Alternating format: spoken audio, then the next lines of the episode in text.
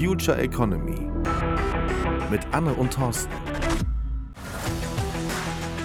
Organisationsdesign für wirksame Innovation.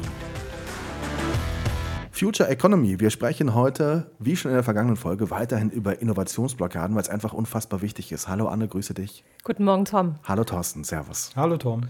Mein eigenes Menschenbild mit unseren Mitarbeitern geht das nicht. Ich glaube, ich vermute, das habt ihr schon ganz oft gehört. Lass uns mal ganz, ganz vorne einsteigen. Kann ich ganz alleine eigentlich Innovation stemmen in meinem Unternehmen oder braucht es dafür mehr als einen? Das ist eine gute Frage und wir würden die klar in die Richtung beantworten, dass es dafür mehr Menschen braucht als einen. Und es ist eigentlich völlig unerheblich, ob es dabei um den Chef geht oder um die Mitarbeiter geht. Wenn ich äh, Innovationen vorantreibe, hat es immer was mit Komplexität zu tun. Und in den allermeisten Fällen brauche ich viele Kompetenzen, also auch viele Menschen, um äh, ein Problem zu lösen. Und äh, insofern ist für uns die Antwort klar. Du brauchst wirklich mehrere Menschen, um in den Innovationsprozess reinzugehen. Das heißt also nicht viele Köche verderben den Brei, sondern viel Kreativität hilft dem Projekt? Viel Kreativität und vor allen Dingen viel Selbstorganisation hilft im Projekt. Die Mitarbeiter einfach mal machen lassen. Wie groß muss man als Unternehmen sein für Innovation? Also geht das nur ab Konzern aufwärts oder auch schon vorher? Das ist eine spannende Frage. Was wir häufig hören in äh, Kundengesprächen ist so, äh, so eine Aussage wie, ja, das mag ja vielleicht möglich sein mit äh, Unternehmen wie Apple oder Google, aber bei uns und mit unseren Mitarbeitern geht das nicht. Was aber ja eigentlich dahinter steckt, ist das eigene Menschenbild ähm, nämlich ein eher pessimistisches Menschenbild. Ich gehe also davon aus, dass meine Mitarbeiter, die, die ich habe, die, die bei mir arbeiten, dass die nicht dazu in der Lage sind, selbst organisiert, kreativ an bestimmten Problemen zu arbeiten und Lösungen zu schaffen, die eben abseits vom Tagesgeschäft sind. Menschenbild ist überhaupt ein ganz spannender Aspekt, glaube ich, Thorsten, oder? Welche Menschenbilder gibt es denn überhaupt? Prinzipiell gibt es erstmal unendlich äh, viele Menschenbilder. Douglas McGregor hat in seinem Buch äh, The Human Side of Enterprise ähm, so zwei Archetypen des Menschenbilds geprägt, auf die ich mich immer gerne beziehe. Da gibt es einmal die Theorie X und die Theorie Y. Die Theorie X im Menschenbild besagt, dass der Mensch generell eher träge und faul ist, nur über Belohnung und Strafe zur Arbeit gebracht werden kann und man ihm alles sagen muss, was er tut. Ansonsten würde er den ganzen Tag nur faul in der Ecke liegen. Und die Theorie Y besagt, dass der Mensch sehr gerne arbeitet und sehr motiviert an Arbeit rangeht, wenn der Rahmen es zulässt. Was bist du selber für ein Typ? Ich würde mich als Y-Typen Das macht, glaube ich, jeder, ne? oder? Jetzt hat man ja äh, äh, ein Bild vor Augen, wenn man sich seinen Mitarbeiter anschaut. Und dann sieht man ja entweder X oder Y drin, wenn man nach dieser Theorie draufschaut. Wie kann ich das beeinflussen? Wie kann ich das vielleicht auch verändern? Weil ich habe ja auch meine Gedanken, die vielleicht auch ein bisschen festgefahren sind. Also ich glaube tatsächlich, dass es sich beim, beim Menschenbild immer um eine Wahrnehmungsverzerrung oder eine, eine optische Täuschung handelt. Ich beobachte den ganzen Tag jemanden in einem bestimmten Kontext, ähm, wie er sich dort verhält und schließe aus diesem Verhalten auf den Charakter des Menschen. Was dadurch passiert ist, dass sich mein Bild dieses Menschen auf irgendeine Art und Weise manifestiert. Und ich sage, der ist so. Was aber ganz spannend ist und was, was ich gerne als Gegenbeispiel dann nehme, ist, wenn der Mitarbeiter dann nach Feierabend ins Fußballstadion geht und da seine Mannschaft anfeuert und äh, dabei Bier trinkt und rumgrölt, ist der dann so? Oder mhm. wenn der am Samstagabend in die Oper geht und Champagner trinkt und im feinen Anzug da rumsitzt, da würde ja kein Mensch auf die Idee kommen, da rumzugrölen, mhm. weil er vorher im Fußballstadion war. Also der, der Kontext, in dem man sich bewegt, erzeugt ganz viel von dem Verhalten. Wenn ich die Mitarbeiter in meinem Unternehmenskontext beobachte, trägt der Unternehmenskontext, also die Strukturen, die ich im Unternehmen geschaffen habe, ganz stark dazu bei, wie sie sich verhalten. Also habe ich eher Strukturen geschaffen, die darauf ausgelegt sind, ähm, zu kontrollieren, werden sich die Mitarbeiter genauso verhalten, dass sie den ganzen Tag kontrolliert werden. Das heißt, ein mit meinen Mitarbeitern geht das nicht, wird von euch nicht akzeptiert, auch wenn ihr es oft hört? Ich glaube sogar, das sagt mehr über die Person aus, die es sagt, als über die Person, über die es gesagt wird. Hm. Wie kann ich meine Entscheidung für ein Menschenbild denn verändern? Also es reicht ja nicht nur zu sagen, okay, gestern fand ich ihn noch nicht so toll, aber ich glaube, der ist ganz toll, also finde ich ihn heute klasse. Was, was muss ich tun, um, um Menschenbilder zu verändern oder dafür sensibilisiert zu werden, es richtig zu sehen?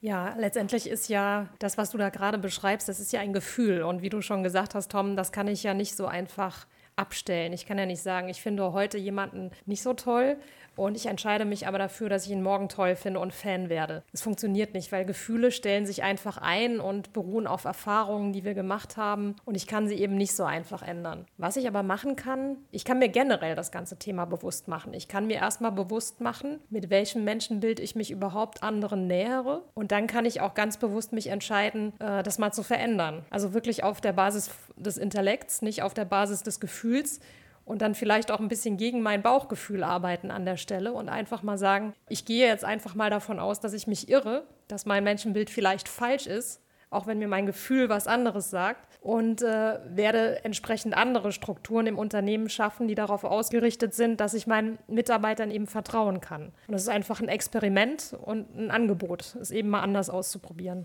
Ist Innovation auch so ein bisschen mit äh, Psychologie verbunden. Man muss ja ein Stück weit weiter denken als in den normalen Prozessen. Man muss vor allem vertrauen und, und zutrauen können. Die Mitarbeiter, denen ich dieses Problem auf den Tisch gelegt habe, was sie mit Innovation lösen sollen, dass sie die richtigen Mitarbeiter sind, um genau das zu machen und dass sie, auch wenn es mal krachen sollte oder wenn sie mal Irrwege einschlagen sollten, die nicht funktionieren, dann weiterhin das Vertrauen zu haben, dass da eine Lösung bei rauskommt, dass das genau die richtigen Mitarbeiter sind, die an diesem Problem arbeiten. Ja, es hat sehr viel mit Psychologie zu tun, wie du schon gerade gesagt hast. Der Mensch ist ja das einzige Wesen, das einzige Geschöpf auf dieser Erde, das in der Lage ist, mit Komplexität umzugehen. Also das hat sehr viel mit Psychologie zu tun.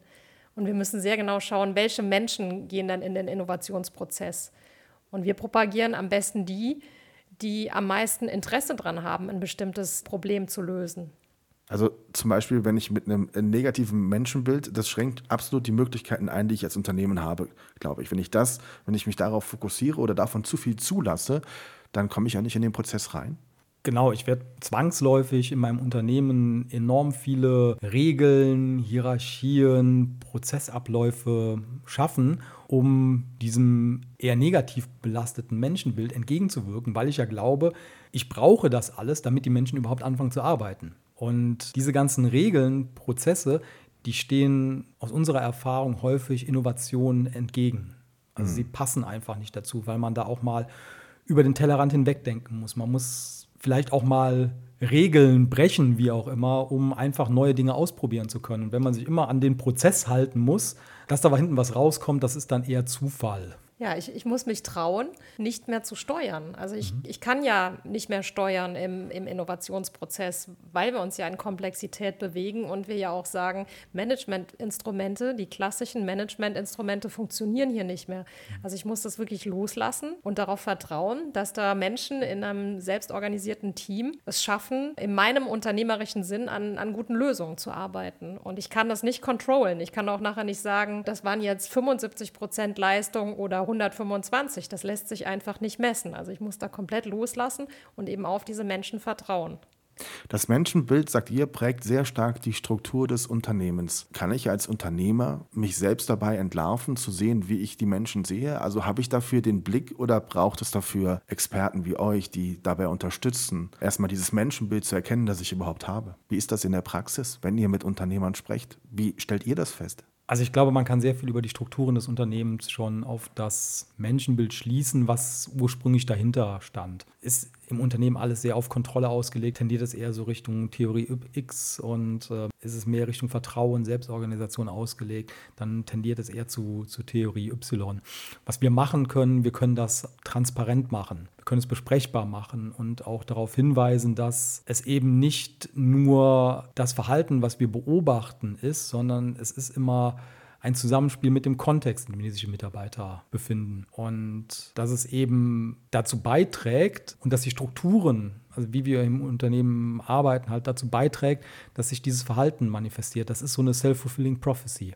Mhm. Ähm, Habe ich ein eher negatives Menschenbild, schaffe ich Strukturen, die das abfedern sollen. Und dadurch verhalten sich die Menschen halt wieder kontextangepasst und bedienen diesen eher kontrollbehafteten Kontext. Ich beobachte sie in diesem Kontext und gebe mir selber recht, die sind ja tatsächlich so und jetzt muss ich noch mehr Kontrollmechanismen hm. einführen. Mhm. Und die Mitarbeiter verhalten sich dann noch mehr kontextabhängig. Und das genau gilt es dann ein Stück weit zu durchbrechen. Genau. Unser Thema heute war, mit unseren Mitarbeitern geht das nicht, das lasst ihnen nicht zu.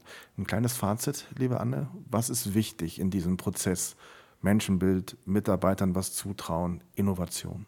Ich glaube, am allerwichtigsten ist, dass ich mich als Unternehmer, als Geschäftsführer darauf einlasse, Neues auszuprobieren. Und zu dem Neuen kann auch gehören, dass ich entgegen meinem Bauchgefühl mich entscheide, bewusst mal ein anderes Menschenbild auszuprobieren und bewusst mit einem offenen Wahrnehmungsfilter drauf schaue, was dann passiert. Also es ist eine Einladung zu lernen. Und damit entlassen wir unsere Zuhörerinnen und Zuhörer aus dieser Folge.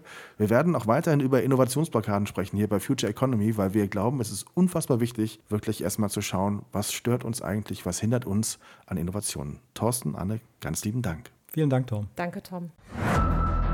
Future Economy mit Anne und Thorsten. Organisationsdesign für wirksame Innovation.